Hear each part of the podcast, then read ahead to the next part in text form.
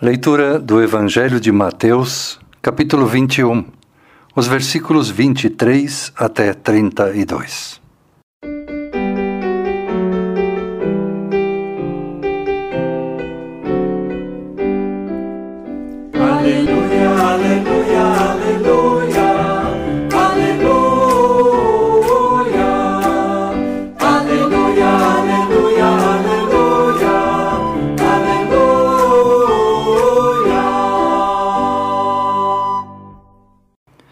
Jesus chegou ao templo e, quando já estava ensinando, alguns chefes dos sacerdotes e alguns líderes judeus chegaram perto dele e perguntaram: Com que autoridade você faz estas coisas?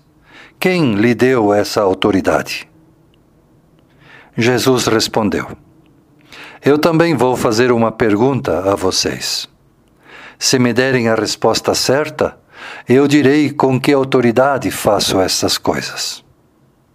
Respondam: Quem deu autoridade a João Batista para batizar? Deus ou foram as pessoas? Aí eles começaram a dizer uns aos outros. Se dissermos que foi Deus, ele vai perguntar: Então por que vocês não creram em João? Mas se dissermos que foram as pessoas, temos medo de que o povo pode fazer, pois todos acham que João era profeta. Por isso responderam: Não sabemos. Então eu também não digo com que autoridade faço essas coisas, disse Jesus. Jesus continuou: E o que é que vocês acham disso? Certo homem tinha dois filhos. Ele foi falar com o mais velho e disse: Filho, hoje você vai trabalhar na minha plantação de uvas. Ele respondeu: Sim, senhor. Mas depois não foi.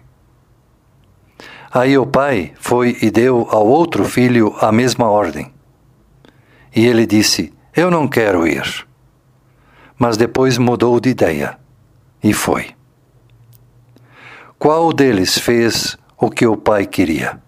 perguntou Jesus. E eles responderam: O filho mais moço.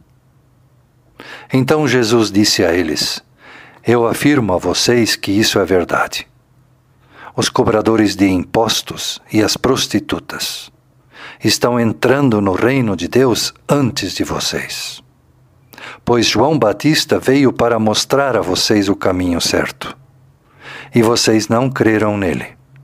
Mas os cobradores de impostos e as prostitutas creram. Porém, mesmo tendo visto isso, vocês não se arrependeram e não creram nele.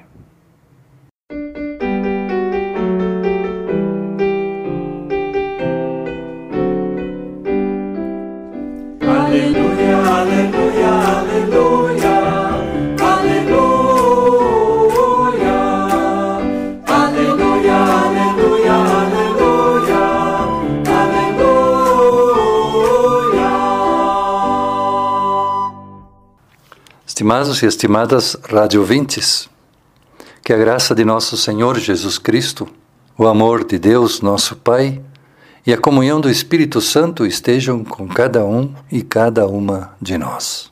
Amém. A primeira leitura que nós ouvimos hoje veio do profeta Ezequiel. Ele vivia há uns 600 anos antes de Jesus. Ele vivia na Babilônia, junto com várias pessoas que haviam sido deportadas depois da destruição do Templo de Jerusalém. As pessoas haviam perdido quase tudo que tinham na vida e foram levados para um outro país. O profeta Ezequiel estava junto com eles. Mas as pessoas naquele outro país diziam que a situação que eles estavam vivendo era por conta dos pecados dos seus antepassados. O profeta Ezequiel então diz que o que está acontecendo não tem nada a ver com a culpa dos antepassados, mas que o que está acontecendo é por conta dos pecados das próprias pessoas. Que não é correto colocar a culpa nos outros para fugir de uma situação ruim que se está vivendo. Por isso, o profeta aponta para o caminho da redenção. Ele aponta para o que Deus espera daquelas pessoas. Uma mudança de mente, uma mudança de coração. Que cada pessoa avalie a sua própria vida e cada pessoa trate de mudar, de melhorar as coisas erradas e de começar a fazer as coisas certas. Convertei-vos e vivereis, diz o profeta. Também no Novo Testamento, na carta aos Filipenses, nós ouvimos desse caminho de fé e obediência de Jesus, que, sendo igual a Deus, esvaziou-se de todo o seu poder para viver uma vida humana e que estava repleta de humilhação, de sofrimento, de cruz e de morte. Mas mesmo assim, Jesus não fugiu dessa vida. O texto bíblico ressalta a fé e a obediência de Jesus. E nos chama a cada um de nós e a cada uma de nós a ter o mesmo pensamento, o mesmo modo de pensar, a mesma fé que Jesus tinha. E o Evangelho de Mateus, então, conta mais uma vez uma daquelas histórias onde os líderes judeus queriam humilhar a Jesus. Esses líderes religiosos diziam ter muita fé em Deus. E eles sempre estavam procurando uma maneira de questionar a Jesus. Já haviam questionado ao João Batista e agora procuravam questionar a Jesus. Eles não gostavam de Jesus. Por isso eles sempre estavam procurando algum motivo para colocar Jesus num aperto. Seja uma palavra, eles sempre estavam prontos para criticar. Jesus está no templo falando de Deus. E o Evangelho de hoje nos diz que os líderes religiosos vão até lá onde Jesus está e o interrompem perguntando: Com que autoridade você faz essas coisas? Quem lhe deu autorização para você falar essas coisas aqui no templo? Jesus deve ter olhado para eles e, com muita paciência, decide não entrar na provocação desses líderes religiosos. Mas Jesus deixa claro que fé em Deus não é nada se não houver também obediência à vontade de Deus. E Jesus conta-lhes então uma história. O pai diz ao filho mais velho: Filho, vai trabalhar na minha vinha. O filho diz sim, mas depois não vai. O pai diz então para o filho mais novo: Filho, vai você trabalhar na minha vinha. E o filho mais novo diz: Não, eu não quero. Mas depois ele se arrepende e vai. O filho mais velho são os líderes judeus, que disseram sim para Deus, mas que na verdade não praticam a vontade de Deus. Tornam a religião, a fé em Deus, algo pesado, difícil para as outras pessoas. O filho mais novo são os cobradores de impostos e as prostitutas. Pessoas que disseram não a Deus, mas que depois se arrependeram e começaram a fazer a vontade de Deus. E Jesus conclui dizendo: Eu afirmo a vocês que os cobradores de impostos e as prostitutas estão entrando no reino de Deus antes de vocês. Os líderes religiosos fariseus, escribas, os sacerdotes, eles falam constantemente da palavra de Deus. O nome de Deus está sempre nos seus lábios. Os sacerdotes do templo honram a Deus sem descanso. A boca deles está cheia de salmos, de louvores. Ninguém duvidaria que eles não estivessem fazendo a vontade de Deus. No entanto, Jesus diz: tudo fica em palavras. A vontade de Deus não se encarna, não se concretiza. Infelizmente, ainda hoje, há pessoas que acreditam que basta ter fé em Jesus, basta ter um coração que adora a Jesus. Quando a igreja propõe ações práticas, atitudes de solidariedade, estas mesmas pessoas dizem a igreja está se tornando política. E assim como Jesus não aceitou a provocação daqueles líderes judeus Parece que Jesus também hoje não se interessa nem um pouco por essas discussões inúteis. Jesus nos alerta claramente que importante não é só falar, confessar a fé, mas também fazer. O decisivo, o correto é confessar a fé e também fazer a vontade de Deus. Somente uma coisa não é suficiente. Por isso precisamos, com muita honestidade, dizer que a vontade de Deus não se faz só na igreja. Tem pessoas e organizações que estão fazendo melhor a vontade de Deus do que algumas igrejas.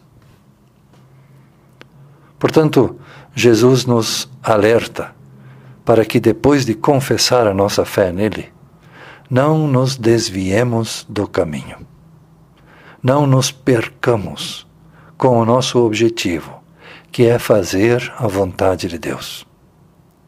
Também na vida da pessoa cristã, muitas vezes aparecem imprevistos, aparecem circunstâncias que mudam. Mas Jesus nos alerta: não podemos nos desviar do objetivo da nossa vida, que é crer e obedecer. Dizem que certa vez lá no interior do Japão, um casal que morava na roça fazia sandálias de palha. Eles tinham um filho de 12 anos. O garoto era muito obediente.